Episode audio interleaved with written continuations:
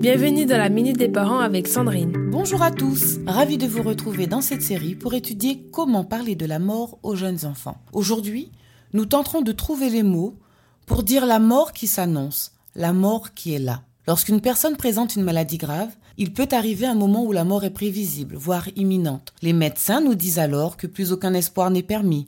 Le traitement donné est dit palliatif. Sa visée n'est plus de guérir, mais juste de procurer un apaisement. Dans une telle situation, mieux vaut en parler franchement à notre enfant. Il n'est pas différent de nous. Lui aussi a besoin de s'armer pour faire face à la difficulté. Même si la maladie est la cause de la mort, l'emploi du mot maladie doit être mûrement réfléchi pour qu'il n'imagine pas qu'un simple rhume puisse le conduire à la mort. Il pourrait aussi craindre que vous mouriez à votre tour si vous êtes malade. N'hésitez pas à parler de maladie grave ou à nommer la maladie quand c'est possible. Mamie avait un cancer.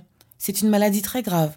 Parfois, il y a des gens qui guérissent, mais pas toujours. Suivant les circonstances, certains penseront important d'emmener un enfant, même jeune, dire au revoir à sa grand-mère. D'autres préféreront sursoir à cette visite. On peut alors proposer à notre enfant de lui envoyer un dessin, par exemple. Cela lui permettra, à travers l'expression graphique, d'exprimer ce qu'il vit et ce qu'il ressent. Par ailleurs, c'est une manière de le rendre actif dans une situation où l'on ne peut rien faire d'autre qu'attendre. Et quand grand-mère est morte, quel mot choisir? Aussi abrupt que cela puisse paraître, ces trois mots-là, elle est morte, sont sûrement les plus adaptés. Il existe des termes précis pour désigner chaque réalité, et les enfants ont besoin d'une parole structurante, car ils n'ont aucune distance face à la parole de l'adulte.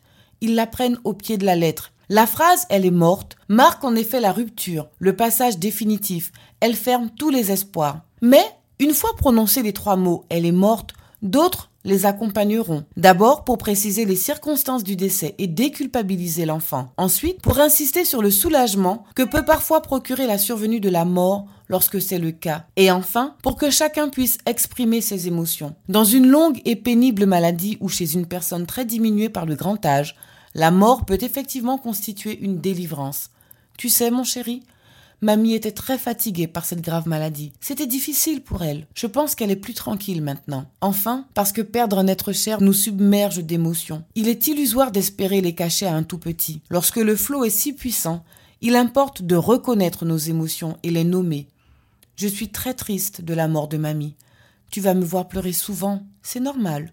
C'était ma maman et je l'aimais beaucoup. Toi aussi, tu as le droit d'être triste. Voilà, très chers parents. Notre chronique touche à sa fin. Je vous retrouve demain pour un nouvel épisode. Rappelez-vous que pour éviter que les enfants ne s'engagent sur des voies imaginaires où ils risquent de se perdre, nous nous devons de nommer la réalité avec les mots qui la définissent. Pour plus d'informations, N'hésitez pas à me contacter en vous inscrivant gratuitement sur mon site www.fabriquedb.com. Prenez soin de vous et surtout prenez soin de ces précieux liens familiaux. C'était la minute des parents avec Sandrine.